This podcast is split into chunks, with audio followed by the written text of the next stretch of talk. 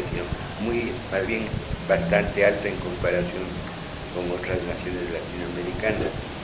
Nosotros no podemos decir que tengamos documentación escrita, testimonios escritos de, la época incaica para saber qué, teorías religiosas tenían, qué métodos de enseñanza de los religiosos eh, tenían también, pero sí tenemos documentación más que suficiente que con el tiempo se va volviendo más honda y sutilmente eh, aleccionadora a través de lo que los antropólogos y los arqueólogos y otros cuantos logos ocupados que hay por ahí han ido descubriendo en monumentos históricos de piedra por lo general, en estructuraciones que aparecen en los muros de las construcciones antiguas o en, realmente en documentos es proceso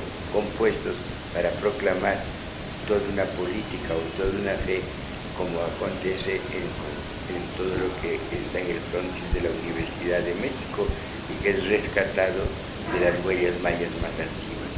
El horario del sol en todo el mundo conocido, el, los cultos a las divinidades mayas por ellos en todas partes, de todo lo que es el, espacio de la, de la e, etno maya se conoce, hay una abundantísima profesión de fe y una fe que como habíamos eh, advertido era, no, era no eran cultivadores de fe en muchos dioses, pero sí eran personas que daban principalidad a algún dios y veneraban otras realidades, otras cosas, otras ideas u otras imágenes eh, como si fueran realmente sobrehumanas, es decir, si no divinas, sobrehumanas.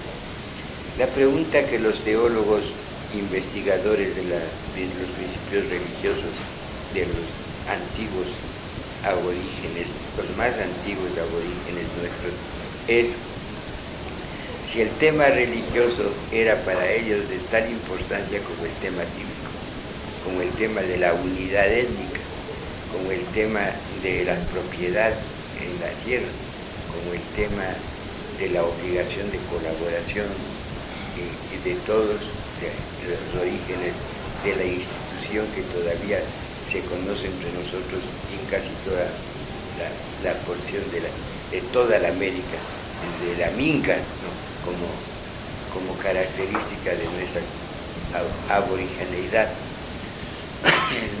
El, tema de la divinidad en ellos eh, iba de dos extremos.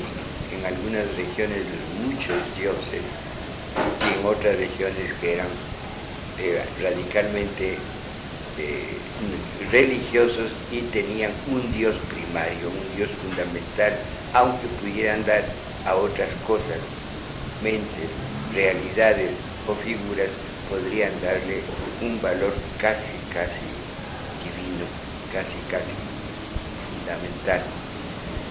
Yéndonos a estudiar en las religiones politeístas, cuáles eran los valores que buscaban para encontrar divinidades y darles el culto, el respeto, el reconocimiento social y personal que debía darse, no se puede llegar a conclusiones que tengan el carácter de suficientemente generales como para decir había estas clases o estas especies de religión. No, el politeísmo siempre fue sustancialmente foco, soso, insustancial. Se dedicaban a cultivar todo lo que les impresionaba como divino y no profundizaban en ningún significado, sobre todo en ninguna trascendencia de lo divino en la vida de las personas y de la comunidad. Por otra parte, hay que reconocer que el politeísmo tampoco fue en ninguna región del mundo, en ninguna cultura, en ninguna época histórica, una fuerza con, con poder social. Los politeístas se difundían, se extendían, se alargaban en todas las regiones en donde tenían sus residencias o su vida, pero no lograban hacer grupos sociales fuertes. Esto nos lleva a una afirmación que es bueno reconocerla y que es sustancial para la interpretación de la historia latinoamericana o indoamericana, que el monoteísmo de la mayoría de las religiones aborígenes era uno de los grandes elementos de la constitución de las naciones o de los grupos políticos y que estuvo dividido nuestra, nuestro mapa aborigen. ¿Cuántos grupos se reconocen como realmente sólidos que formaban una integridad étnica, una integridad cultural y se comienza por decir que hay dos en, América realmente fuertes. Uno maya, con varias distintas denominaciones y que cubriría todo el área que va desde el sur de los Estados Unidos, de la parte occidental de los Estados Unidos, digamos en términos de ahora, desde California hasta Panamá. Tal vez es muy, largo decir Panamá, quedémonos en, en Guatemala, México y Guatemala. Bien, hay una tendencia agradecida de Latinoamérica con Nicaragua, de donde les vino casi todas las fuerzas de independencia después con los siglos.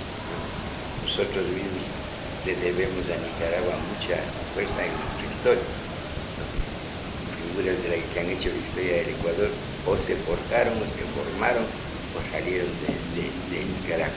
Pero bien, las, religiones eh, monoteístas fuertes, etnias, que corresponden a etnias también muy fuertes, mayas, serían las primeras y principales. Después se busca un tipo bio-religioso fuerte con, potencia, que pudiera haber sido lo que después descubrió y encontró Bolívar como materia suficiente para pensar en el imperio bolivariano, que sería pues desde el sur de Guatemala, todo lo, endoamericano, centroamericano, hasta el Perú, un poquitico del norte de, Chile, un poquitico nada más, pero nada oriental absolutamente nada oriental, ni siquiera el lado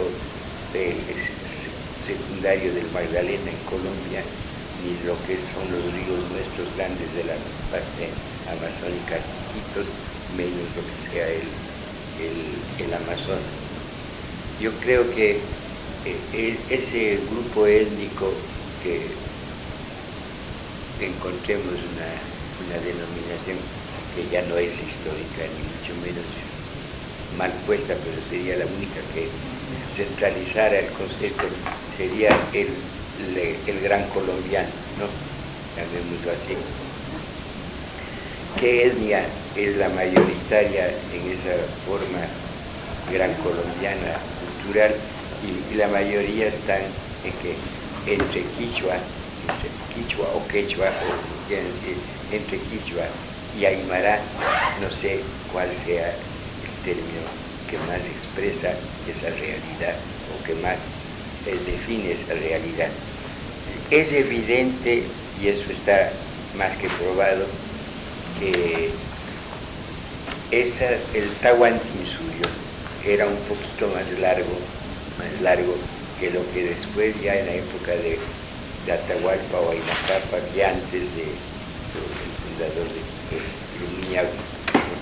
se, se ha dicho y se ha hablado. Porque ustedes vean, por ejemplo, que los cañaris se trajeron cantidad de mitimaes bolivianos, transportaron centenares, miles de kilómetros a toda una etnia y que se mantiene. Todo lo que hoy son el charrón como ganado de Lilla es lleno de mitimaes. Todo, todo el sur de, de la provincia de, de Chimborazo, que algún día fue diócesis de Cuenca, hasta muy, poco tiempo, todo está lleno de, de víctima es boliviano, aymaras, y conservan mucho de su, de su mentalidad. Bien, esos son monoteístas con una cultura profundamente sólida, no tanto como la maya, pero inmensamente valiosa y hoy antropólogos de muy buena clase que sí los tiene el Ecuador, quizá es lo que más tiene, medio callados, medio ocultos, no les hemos favorecido mucho en sus publicaciones, la mayoría de ellos se mueren sin publicar lo que han producido. Pero yo pienso que sí hay y sí los tiene y sí se les debería exigir, habría que hacer un trabajo profundo, que bastante lo, hace la Universidad Pontificia en Quito, sobre todo con este ex jesuita que sigue siendo partícipe de la universidad, escribe constantemente en los periódicos de Quito y ¿cómo se? Bueno, ellos creen que si los mayas tuvieron un culto religioso muy sólido, los de, esta gente del centro de, de América, la andina, también lo tuvo y muy fuerte. ¿Cuál sería la mentalidad monoteísta fundamental en Latinoamérica o qué Dios era el que ellos reconocían? Nuestros latinoamericanos, eh, andinos, ¿qué Dios tenía? Bueno, parece ser que entre Taita Dios Sol, Taita Dios Mama Dios, Pachamama, tierra, está el sol como una, una prioridad absoluta. El sol tiene una importancia radical en todas las culturas humanas desde que se comienza a pensar o a sentir que hay modos comunes de pensar en la humanidad, es decir, desde la época más antigua de las cavernas, siempre una, una búsqueda de luz de sol, de búsqueda de sol, pues es evidente. Llámenle luz, llámenle iluminación, llámenle lo que les dé la gana, resplandor, pero es la búsqueda del sol. Esa búsqueda del sol es como una necesidad vital, no es simplemente como un deseo de ver, sino como una necesidad total, total del hombre, de toda su biología física y psicológica. El primer nuncio, el primer evangelista de la humanidad en, la línea de la simple biología, el primer ser que nos enseña a conocernos, que nos ayuda a conocernos, que nos guía en nuestro conocimiento, es la luz que nos da el sol. el sol ocupa un sitio fundamental en la teología ameríndica, en la teología andina, como es la que nos vamos a la, que nos interesa conocer, creo que es lo, que, lo principal y fundamental para nuestro conocimiento de las bases de la teología presente. no se olviden, por otra parte, que desde el sol todas las culturas humanas, desde la iluminación, más que decir desde el sol, pero la iluminación nos viene de, de la primera y fundamental luz del sol, en la, teología latinoamericana, el sol es el que imprime el carácter, la calidad y la fuerza de los ritos con los que se expresa la, la religión. Si ustedes se acostumbran a profundizar en lo que es tener un calendario, tener un índice de fechas, tener una una base para saber en qué mundo, en qué tiempo estamos, tienen que estudiar a fondo un, poquitico de, la ciencia, llamémosle planetaria, de los planetas en general. Y a partir del Sol y del imperio del Sol, ¿no? viene también la necesidad de meternos en su contraparte, que es la noche, la oscuridad ahí mi pariente tiene cierta importancia relativo, porque lo lunar es de la cultura de hace 5, de hace 5.000 años, no, mucho más, pero de, historia real de la humanidad sí existe más de 12.000 años, de 12.000 años de, posibilidades de estudio. Que el Sol y la, la relación del Sol con la Luna y con Marte después, Júpiter vendrá en cuarto lugar y llama? Este, Venus. En cuarto lugar, ustedes reconocerán que hasta el día de hoy, en la liturgia de nuestra Santa Madre Iglesia Católica, Apostólica y Romana, el juego de relación de los astros tiene una importancia enorme para todo, no solo para lo físico de la liturgia y para la temporalidad del tiempo, el momento de los actos litúrgicos, sino para entender la relación de los símbolos litúrgicos utilizados en cada época con los fenómenos físicos que esas épocas tienen siempre como consecuencia de la relación del sol con tierra, o de calor con tierra, o de luz con tierra. Eso es evidente. La liturgia, ante todo y sobre todo, parte de la relación de los astros con el astro tierra. Y para otros seres de otros mundos somos un más hecho de esa inmensidad de los planetas. Cuando vino Cristo al mundo y con Cristo la teología cristiana, encontró mucha facilidad de entenderse con las religiones a las que buscó esa teología cristiana para redimirlas. Usaban muchos de los misioneros primeros, otros simplemente para evangelizarlas y desde el Evangelio vendría todo lo, demás. La, evangelización lleva a la redención. Pero le fue bastante difícil aceptar la teología cristiana de la teología índica o ameríndica, en el caso concreto la andina, la importancia que el Dios tiene en la agricultura, que era el templo el fundamento de la estructura de todos los templos de esta cultura indígena quichua o aymara. En, eh, en los documentos que se tienen generalmente en piedra, que sí los hay, no tantos como en lo maya, pero sí los hay entre nosotros, se ve una estrechísima relación de divinidad, luz y sombra. Dios trabaja o en la luz o en la sombra. ¿Cuándo le entiende el hombre más a Dios? ¿A la luz o en la sombra? Es la pregunta que se hace de inmediato como segundo capítulo del estudio de la religión ameríndica.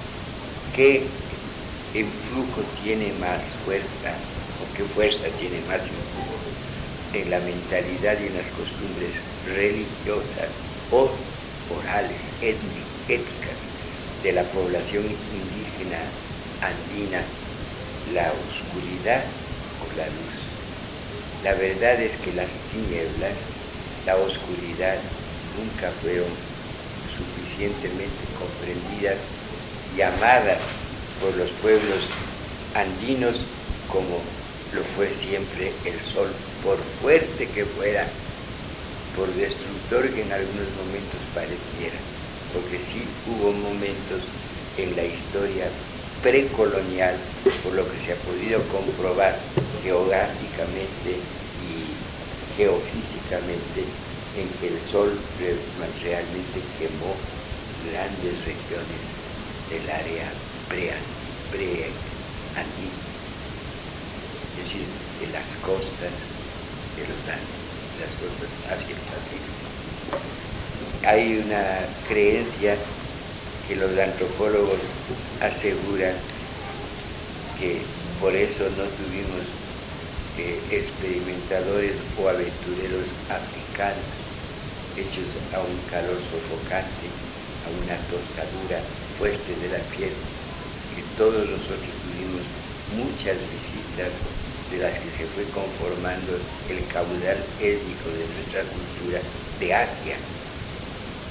De Asia posiblemente vinieron los primeros originarios de nuestra América, de ahí la afinidad física muy fuerte entre asiáticos y, pueblos latinoamericanos. Hay mucha, mucho parecido y, nuestro chazo o cholo pero negro no, el negro no llegó, no se, no se, no se hizo a, Latino, a lo que es la actual Latinoamérica, sino ya cuando se había definido terminantemente el carácter geofísico de este continente o de este sur del continente. Cuando se definió, todos piensan que más o menos unos dos mil años antes de Cristo, comenzó el Pacífico a convertirse en sembrador de riqueza geofísica en las costas latinoamericanas, lo que eran antes, lo que todavía sigue siendo el Perú. Ustedes que han viajado tanto y conocen posiblemente por tierra desde Arica o desde Tacna hasta Ecuador, Perú es desierto. Ya en los altos se debe el Perú, pero que es la costa étnica. Y así tiene que haber sido todo, todo desde California hasta la Patagonia. Que haber sido toda la parte occidental de la América en la que estamos. Mi imperio que la sombra tenía en la mentalidad, la oscuridad tenía en la mentalidad de nuestros aborígenes, da lugar a una cantidad de leyendas religiosas que todavía las conserva la cultura indoamericana andina. Una cantidad enorme de, leyendas cargadas de miedo, cargadas de susto, cargadas de, sombras hechizadoras de sombras torturadoras, de sombras castigadoras.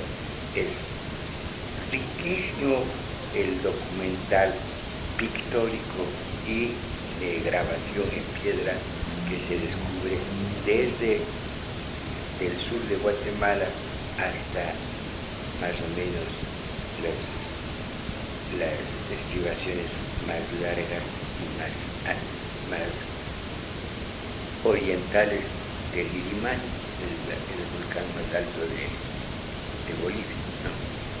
Ahí terminaría la cultura nuestra eh, andina y entraríamos en una tercera cultura latinoamericana, la que es de todo el cono que tuvo una fuerza muy grande en la historia previa al descubrimiento de América y en la que se fija la verdadera división del cono sur como un mundo nuevo y muy distinto en todo sentido.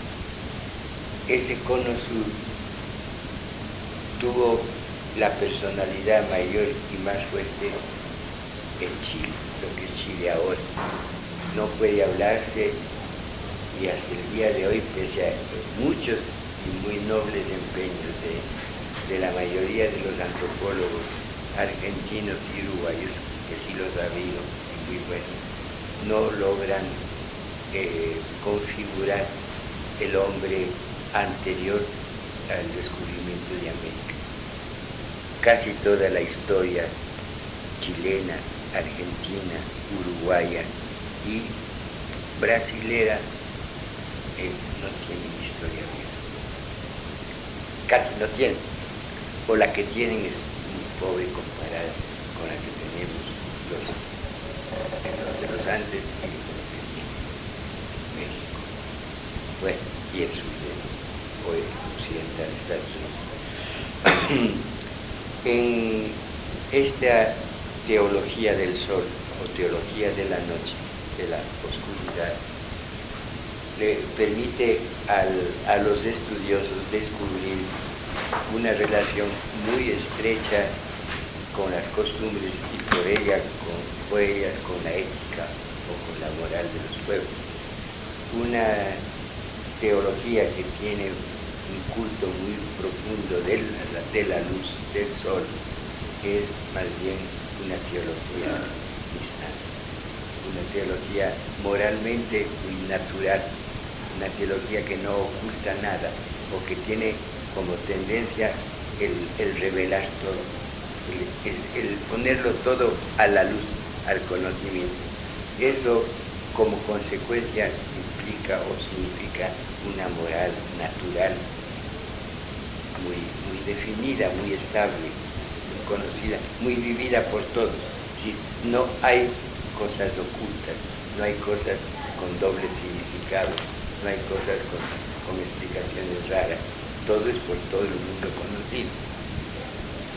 Ese hecho o esa, esta realidad nos lleva a pensar por lo mismo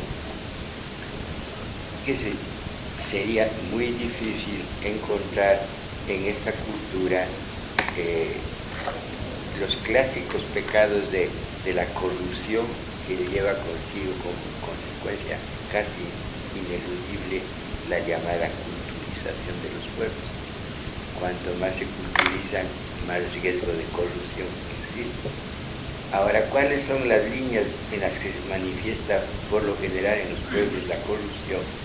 La una es por la frialdad religiosa absoluta que no da valor a nada de lo espiritual, cultural, mental, político y solamente favorece lo que es interés personal de cualquier orden, generalmente económico o, sentimental o sexual la cultura indígena aborigen era una cultura limpia, clara. Buscaba y valorizaba, y, valorizaba de tal modo que establecía categorías verdaderamente dogmáticas, religiosas, enalteciendo la valentía en el servicio a la comunidad, la generosidad en el servicio a la comunidad, la disponibilidad en el servicio a la comunidad, lo que quiere decir que para esa cultura y para esa teología la comunidad era el primer sujeto de las obligaciones mentales, sociales, culturales, religiosas que se podía tener mientras se vivía. La comunidad, punto fundamental de la orientación teológica de los actitudes y de los sentimientos de todo hombre como individuo y como parte de una sociedad. Si la comunidad es lo esencial, quiere decir que también la relación con Dios, la relación con la divinidad, era más que personal comunitario, más que personal comunitario. Y lo que quiere decir cuanto más sólida era una comunidad, también más religiosa era. Cuanto más comunitaria era una comunidad, más religiosa se volvía. Y por lo mismo, la religiosidad de las comunidades era más fácil de conocer y de comprender estudiando las actitudes sociales de ellas. Y por ahí se deducía su religiosidad, lo que nos llevaría a afirmar como principio de ética o de moral de, la comunidad pre-incas, pre-colonial nuestra, pre-latinoamericana, era una moral de comunidad rica, fuerte y permanente.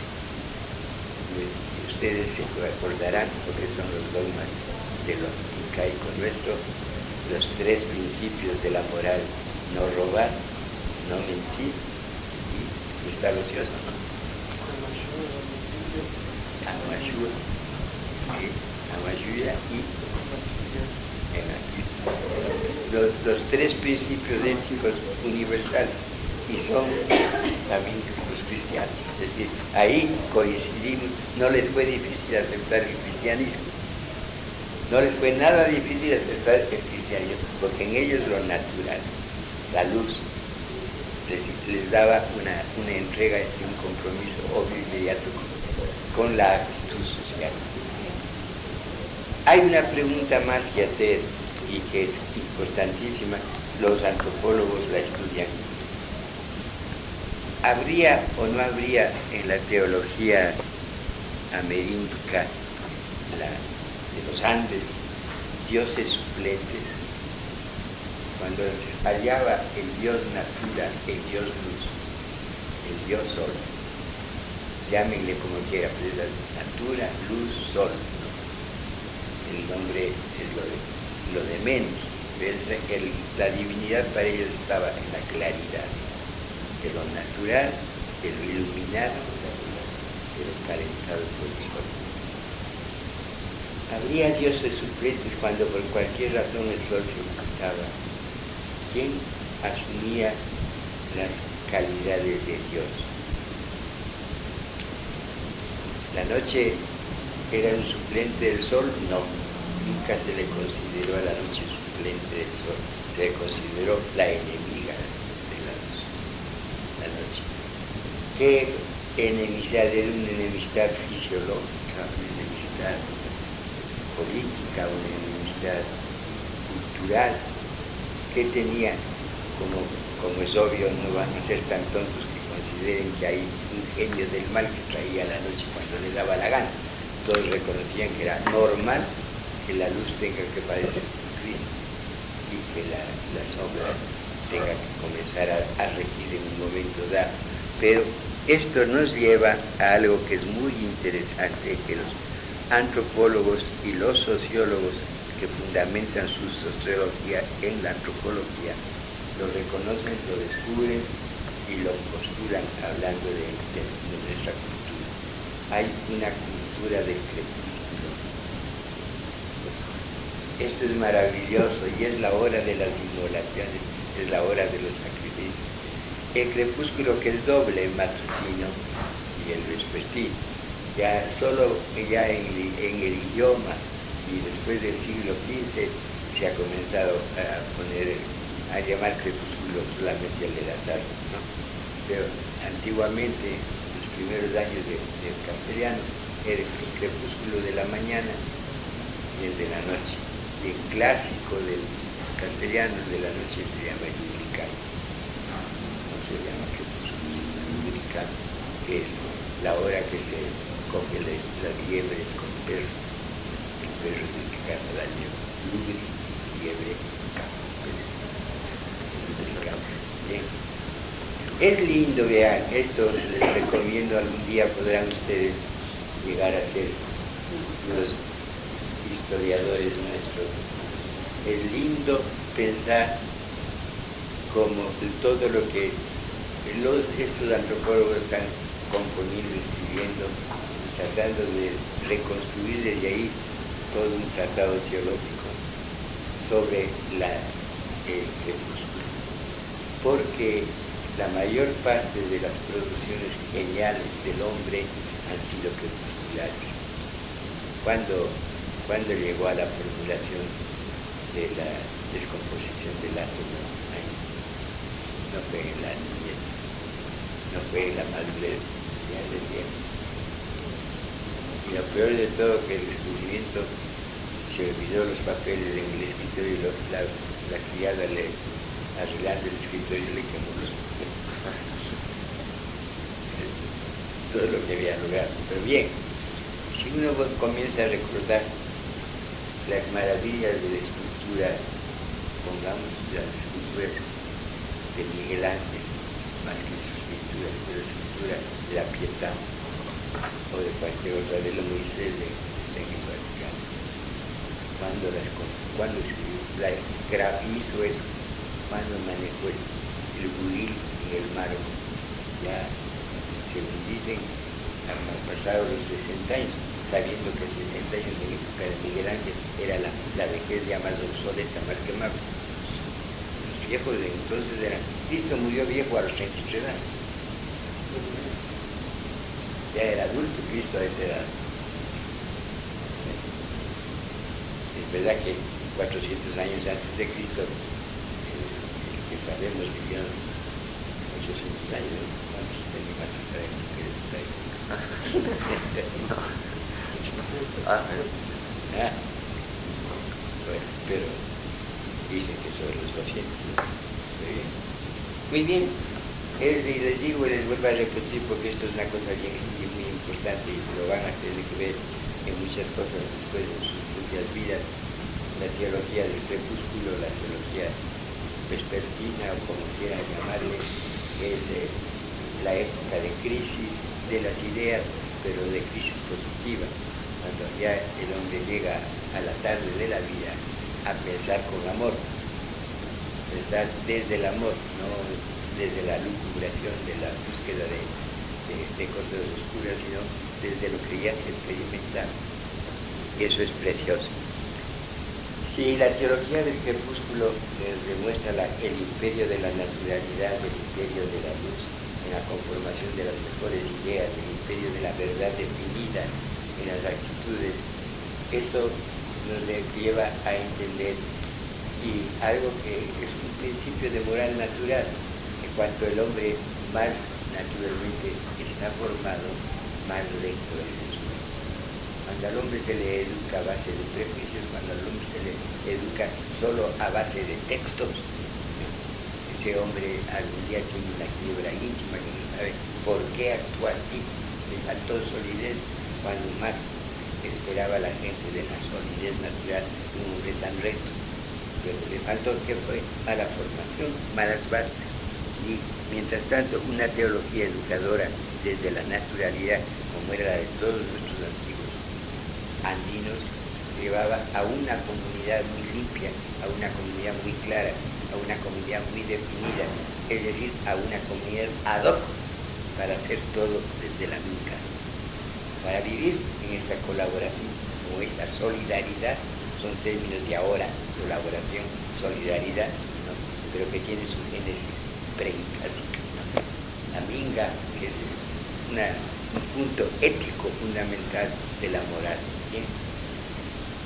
nos falta un último tema que les dije hace un momento, los nuestros amerínticos, por si acaso, encontraron dioses suplentes. En esa búsqueda de dioses suplentes no salen como suplentes, sino como algo normal que tiene que haber una vez que el dios sol se oculta, tiene que haber una fuerza grande y es la teología del crepúsculo, no la de la oscuridad total, sino del claro oscuro se ve algo, se ve algo de lo que queda del relumbramiento del sol, se ve algo de lo que queda del hecho de que acostumbrándote ya a la oscuridad. Cuando tú entras a la, desde la calle a la catedral de Cuenca la Nueva, te quedas ciego, no ves nada. Pero dos pasos más que das, o cuando un paso más que das, se te va abriendo la... Y llegas arriba ya al altar mayor y ya ves todo. Te ves bien, más o menos pero esa, esa fase de, acostumbrarte lo mismo a la oscuridad que a la luz es realmente lo más digno de estudio en la evolución teológica del pueblo. Bien, con esta lección ya desde el viernes comenzamos ya a entrar en lo que sería el estudio de los textos que sí existen, que sí existen teología latinoamericana, textos antiguos. Debemos comenzar para pensar en, no vamos a estudiar todos los textos, pero saber cuáles eran los planes de, de desarrollo de la teología que tenían nuestros mayores. Debemos comenzar por decir algo que es fundamental para comprendernos, para entendernos, para apreciar lo que somos por ejemplo, el caso del Ecuador que no, pongamos el caso de una de las pequeñas naciones centroamericanas, porque todas ellas son una sola realidad. Lo único que les diferencia un poquitico la cantidad de gringos muchos que entraron en Panamá por el canal y se quedaron ahí, pero lo demás son, una sola nacionalidad lacustre porque eh, Centroamérica es llena de lagos, más que el y lagos más grandes, pero una mezcla del lago con el mar, Atlántico, caribeño, Pacífico, es impresionante cómo estereotipa la mentalidad de ese centroamericano, la hace muy especial, muy singular, muy distinta de todo lo demás que conforma el mundo del gran Bolívar, el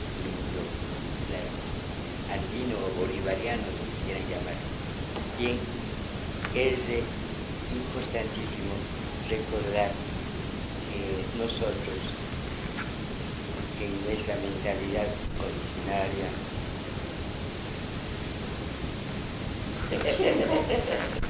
en nuestra mentalidad originaria tenemos una característica muy singular.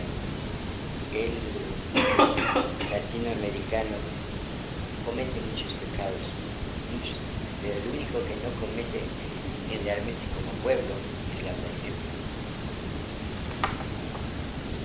No blasfemamos Europa, es la China en la lo más cochino del mundo. Francia, España, Italia, son brutos, animales. El latinoamericano no blasfema, nunca. Y esa, ese respeto por Dios que el latinoamericano más o menos es igual al respeto que el latinoamericano tiene por sus padres. Hay un sentido familiar de Dios que hemos heredado nosotros, más que de España o de algún pueblo exterior que haya dejado sus creencias. Lo hemos heredado de nuestros antepasados, indios, Un respeto muy grande por la divinidad y eso se traduce en el respeto al padre de familias, al, jefe del, grupo. Eso es, no es un respeto con miedo, es un respeto con dignidad, con mucho amor, con mucha ternura. Bueno, ¿Qué será de los otros de amigos? No van a venir más. Mañana tenemos el señor cardenal Sodano que vino. Y él muy amigo mío, muy cercano y estuvo muy simpático. Me hacía tan, tan, tan padre. Tener que presentarse ante el mundo para decir somos iglesia con tantas ropas Jesucristo está ahí este momento con Pero sí, porque no, no estás bien elegante, tú con ese blujín ya rayadito. ¿Y cómo? Antes para viajar de Quito a Guayaquil o de Cuenca a Guayaquil, de Guayaquil a Cuenca, la gente se ponía el vestido más elegante, se arrugaba en el avión por el sudor del miedo, pero tenía que llegar elegantísimo. Velasco Ibarra llegaba al pueblo más pueblo del mundo con sombrero viejo elegante, cabalgando en una mula patoja, pero popular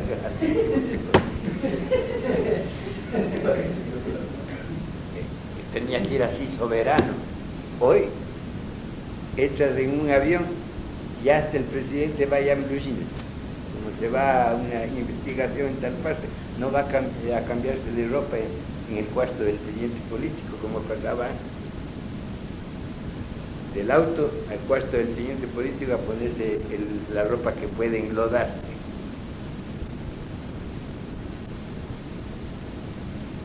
¿Cómo, ¿cómo, hemos cambiado? Mientras tanto nosotros, hechos con las sotanas, las púrpuras y a ellos,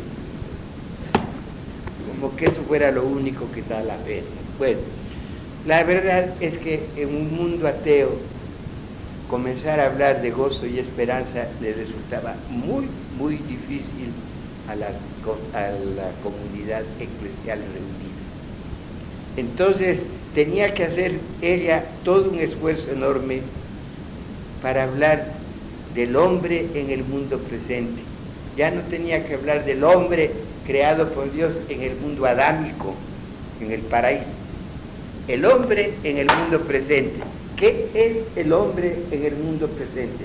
¿Y qué es la comunidad formada de hombres en ese mundo? Capítulo segundo, primero el hombre con toda su figura su realidad.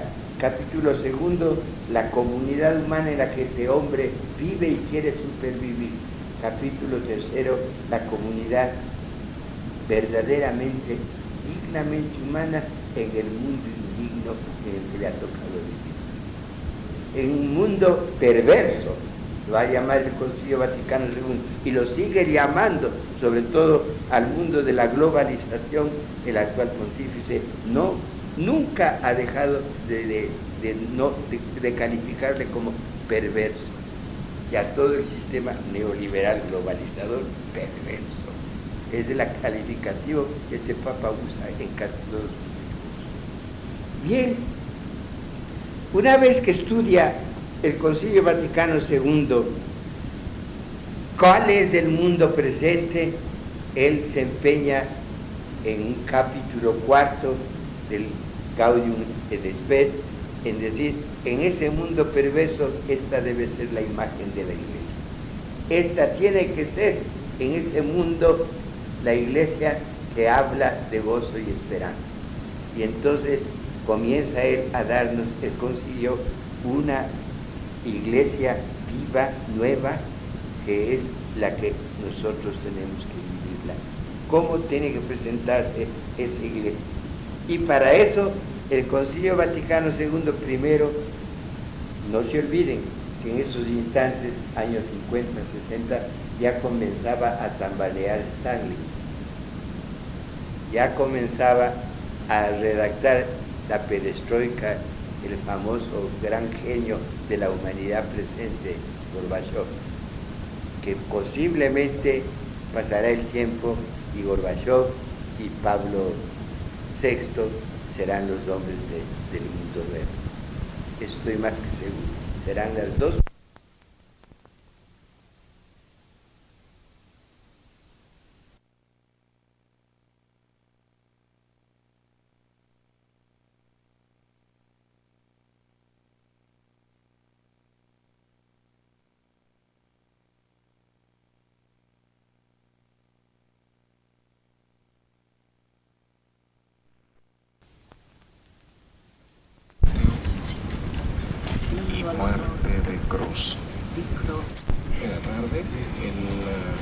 en la cena del Señor, se recibía la encíclica del Papa Juan Pablo II, Eclesia de Eucaristía. La iglesia vive de la Eucaristía.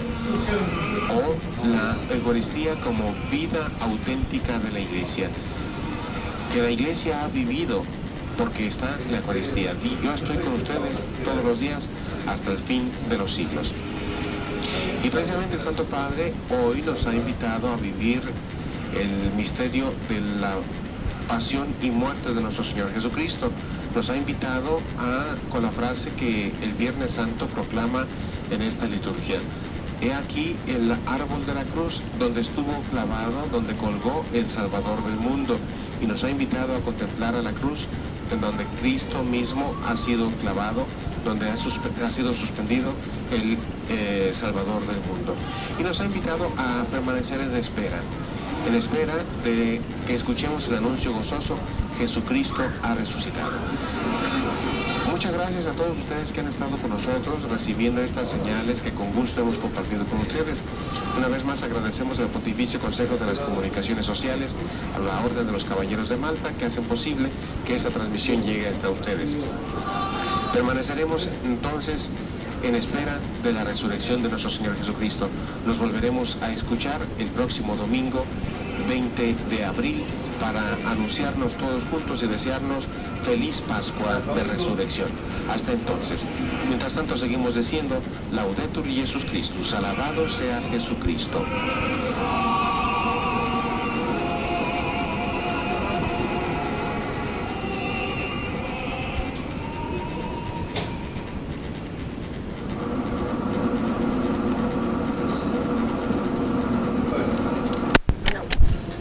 Nos empeñamos tontamente en buscar a Dios en cosas raras que no pasarán.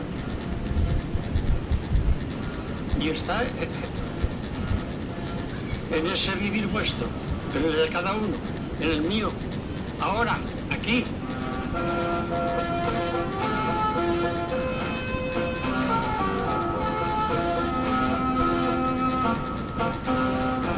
Deseo, por lo tanto, tú, antes de comenzar, ofrezcas tu trabajo. Y cuando te distraigas, que te, te distraerás por algún motivo, vuelve a ofrecer tu trabajo. Y cuando termines, otro ofrecimiento. Y todo es para la gloria del Señor y has cumplido tu deber de cristiano.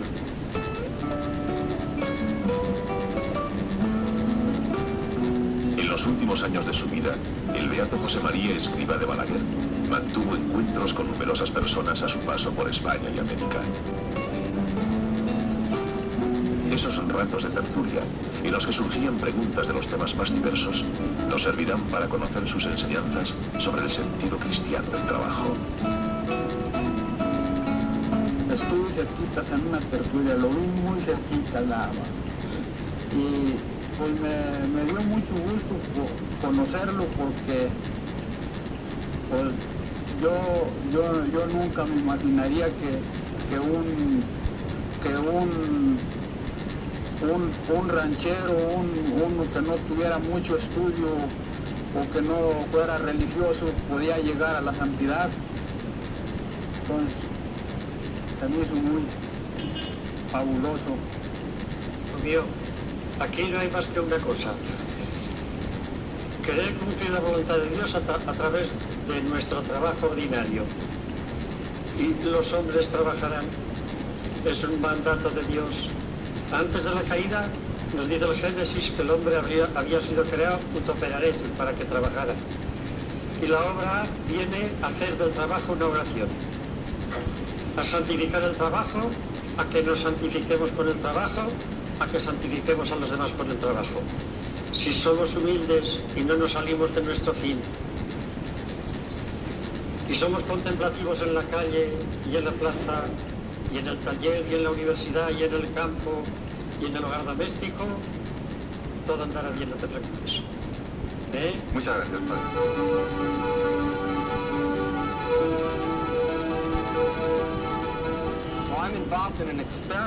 Trabajo en un experimento aquí, en el CERN. Esto que está aquí.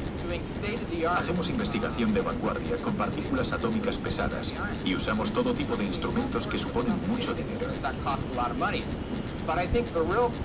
Pienso que la cuestión clave es cómo uno puede integrar el cristianismo, sus creencias cristianas con todo esto, con todos los experimentos que hacemos aquí en el CERN. En esto me ha ayudado mucho el fundador del Opus Dei, para hacer mejor mi trabajo, para convertirlo en un servicio a los demás, sin pensar solo en mí mismo y viviendo en presencia de Dios a lo largo del día en mi trabajo. Yo no veo incompatibilidad ninguna. Tu trabajo es oración. Tu trabajo lo ofreces al Señor cuando lo vas a comenzar y lo ofreces cuando lo has terminado a gusto, que nunca lo, terminas a gusto. Siempre querrías hacerlo mejor. Quédate tranquilo, que no hay oposición de ninguna clase. Adelante con tu trabajo y con tu unión con Dios. Y la unión con Dios la sabes buscar, porque tienes hilo directo con el Señor. ¿Dónde lo encontrarás? En el fondo de tu alma, en Galacia. Allí está el Espíritu Santo y el Padre y el Hijo, la Trinidad Beatriz. Eres, eres un sagrario de Dios. Todo que búscate dentro de ti al Señor y habla confiadamente. Mientras trabajas, y trabajas bien. Dios te bendiga. Qué bien han sabido inclinarte a, a ejercitar esa profesión de las relaciones públicas. Pues tú ten relaciones públicas y privadas con Dios nuestro Señor. Búscalo en tu corazón. Mira, tú lo sabes decir mejor, porque además eres... No quieres que te eche piropos, porque te parecerían cosas de relaciones públicas si tú eres maestra y yo apenas soy alumno. Mira, vieja mía, dile al Señor de verdad, de verdad, de verdad, desde el fondo de tu alma, lo que yo le tengo que decir con mucha vergüenza. Señor, yo no soy nada, no puedo nada, no valgo nada, no sé nada, no tengo nada, soy la nada. Y tú eres el todo. Y después, pero tú eres mi padre, y un padre ama a sus hijos.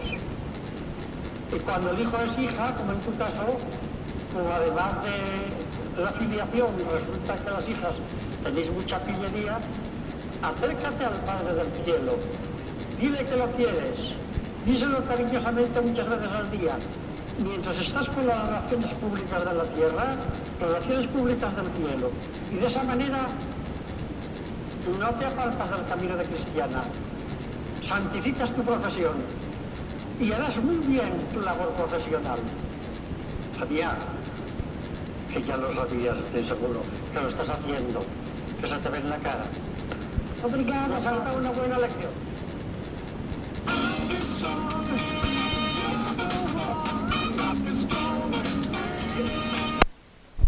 más nobles de una iglesia que ha defendido como característica suya la universalidad, una santa católica apostólica, ¿no?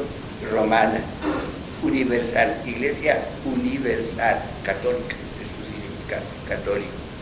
La publicación de todo simultánea. Tiene la simultaneidad una importancia teológica muy grande, evidente, evidente.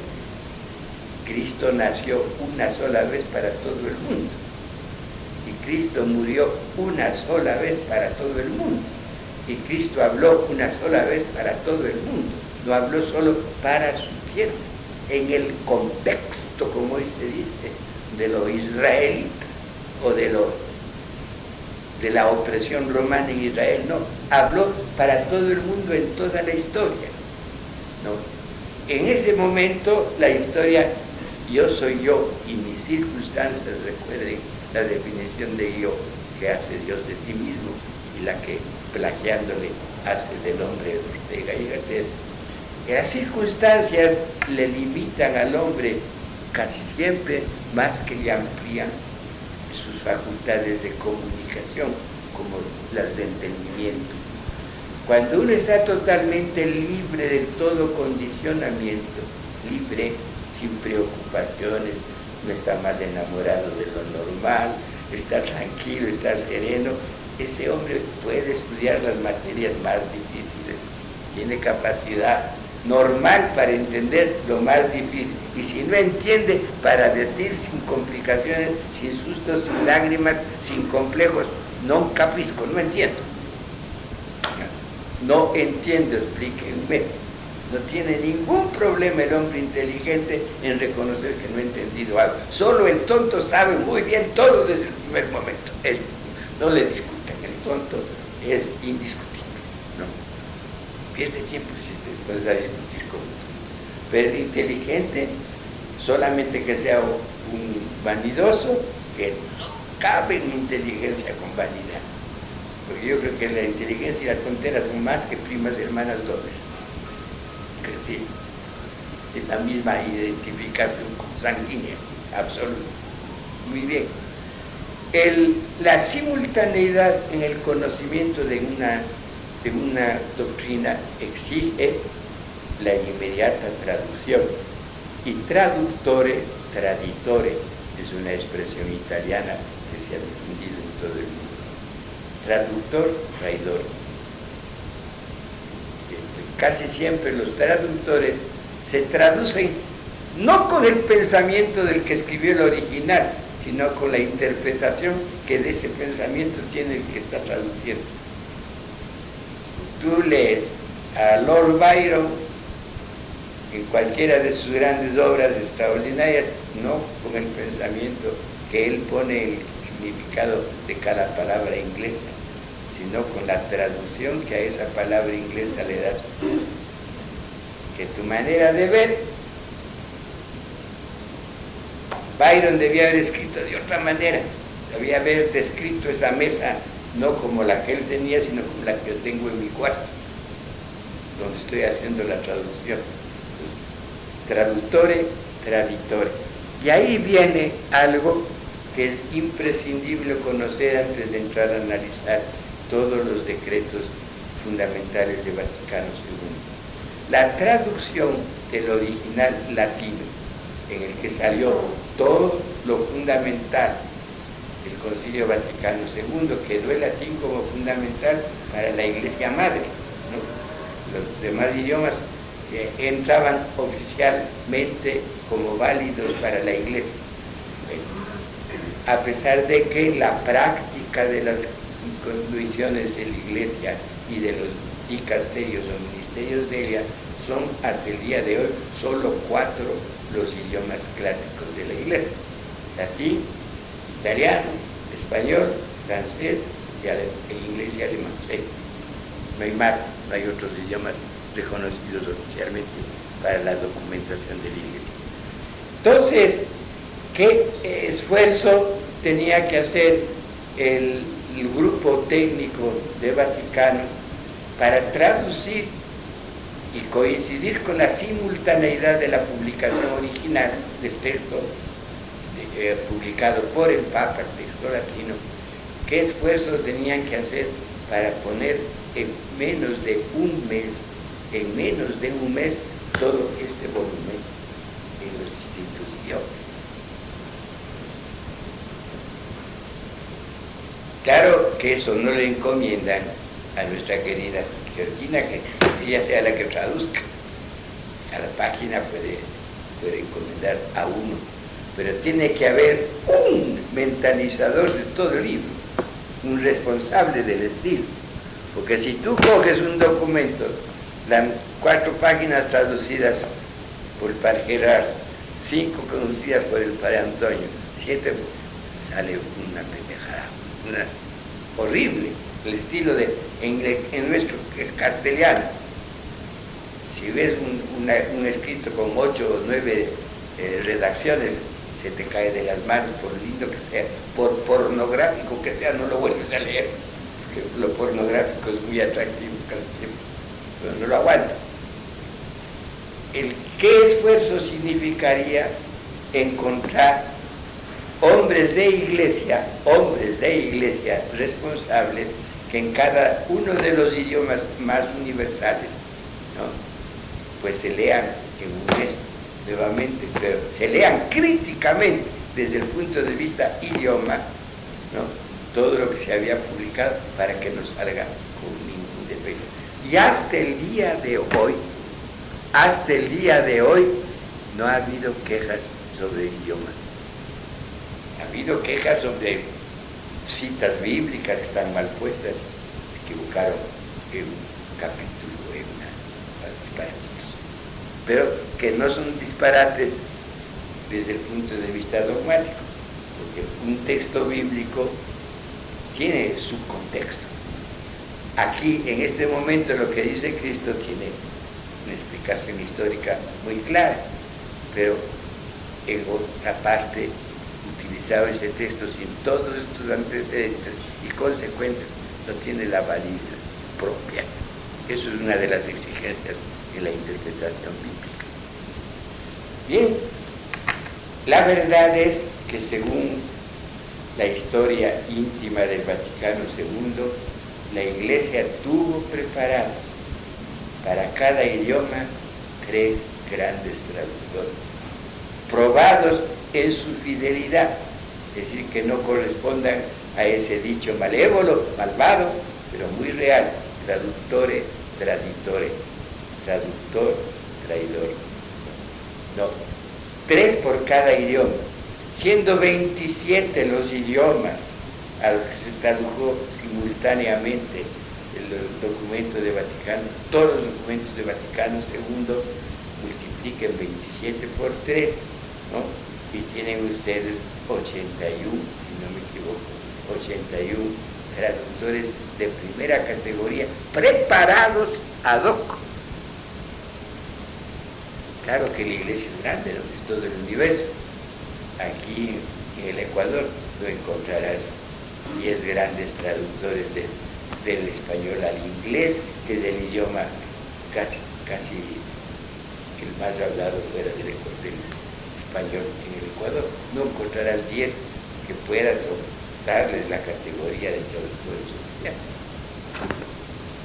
Pónganse en tantos otros, en chino, en japonés, con todas estas formas de escribir. Todo, todo fue realmente un éxito de qué? De la unidad de la iglesia. ¿Perdió unidad por la pérdida del idioma único? se abrió maravillosamente ¿no? a dos grandes realidades. Primero, a conocer más las diferencias humanas de cultura que no nos separan, todo lo contrario, estimulan más la identificación. Porque que existan hermanos que son tan humanos como nosotros, con otras formas de reaccionar frente a ciertas realidades que aquí nos producen este tipo de reacciones, eso nos hace creer mucho más en los valores fundamentales de la humanidad, que no son los que hacen el criterio ocasional, sino los que mantienen la verdadera unidad a través de los siglos. Preguntan algunos de los grandes traductores de los documentos originales de la Iglesia, preguntan si se presenta en la historia de la interpretación de la documentación de Vaticano II. En los primeros años, se supone que los diez primeros años son los de más estudio. Ojalá así sea, porque yo creo que hay documentos como Gaudium et Spes que ahora, ahora, después ya de 50 años de Vaticano II, estamos a punto de llegar a los 50 años de Vaticano II, son más estudiados que al comienzo. Lo mismo el documento inicial de la Iglesia sobre la constitución de ella, Lumen Gentium, ahora es mucho más estudiado que hace 50 años. El elemento universalidad y el elemento perennidad de una doctrina necesitan estímulos. Nada en el mundo se gobierna por sí mismo, todo está muy conectado. En las conexiones universales, una fuerza arrastra a otras, sin que las arrastradas se defiendan. Algunas veces patalean, otras hacen cosquillas, molestan al que les arrastra, no, se acomodan hasta nunca con el que les va llevando.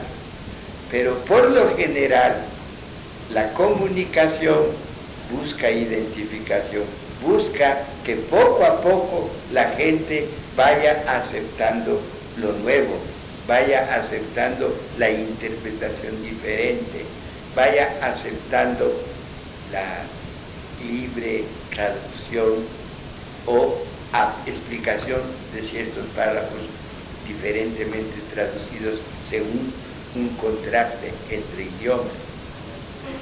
Y ahí entra lo que se llama el arte hermenéutico de la valoración de lo fundamental en la comparación de los mensajes distintamente traducidos. Esa hermenéutica, ese llegar a la fundamentalidad de, cualquier valor criticado, de cualquier valor estudiado, nos exige dos grandes disposiciones mentales que coinciden con dos grandes exigencias teológicas. Por una parte, una sinceridad como punto de partida para el estudio de cualquier valor. Estudio sinceramente por estudiar, no para ver si tiene defectos, no para ver qué me molesta, no, quiero saber qué dicen aquí. Sinceridad absoluta como punto de partida. Cuando uno comienza a leer con demasiado gusto, o con demasiada oposición un documento, no le saca el provecho real que, ese documento le puede dar. Porque el demasiado gusto le quita la capacidad de criticar lo que realmente puede haber de negativo. Como el demasiado rechazo le hace ver sombras en todas partes. Ustedes mismos pueden darse cuenta por su manera de ser que cuando quieren leer la poesía que te hizo el que sabemos, qué placer les, me encantas, les encuentras encantadores hasta los más groseros ripios que hay en su. Escribió fulano, ¿cómo no voy a sacar si es escrito de él? Y si te escribió a ese que odias, el calificativo más dulce lo encuentras amargo, escrito por él como un bada.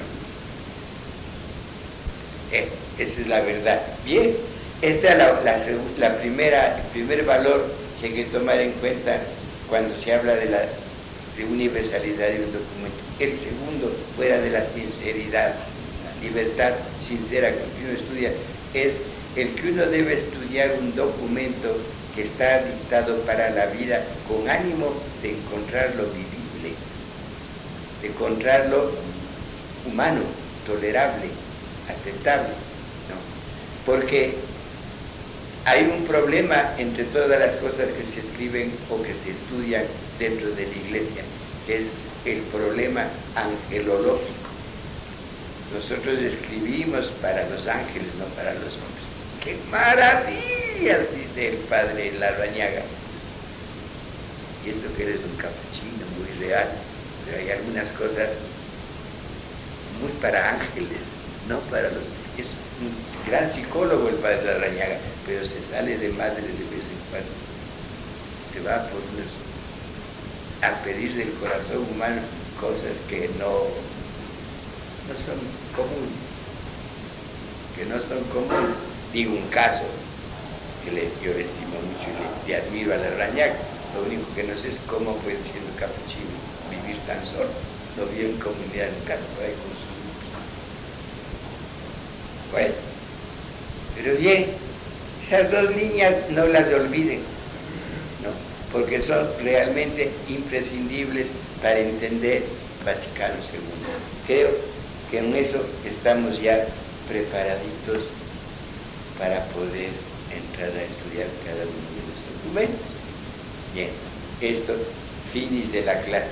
Los exámenes de ustedes ya están corregidos, son buenos. ¿no? Algunas cositas ya hemos de hablar persona por persona, pero en principio, buenos, ¿no? Así es que dense por aprobados en lo que me dieron. ¡Ay!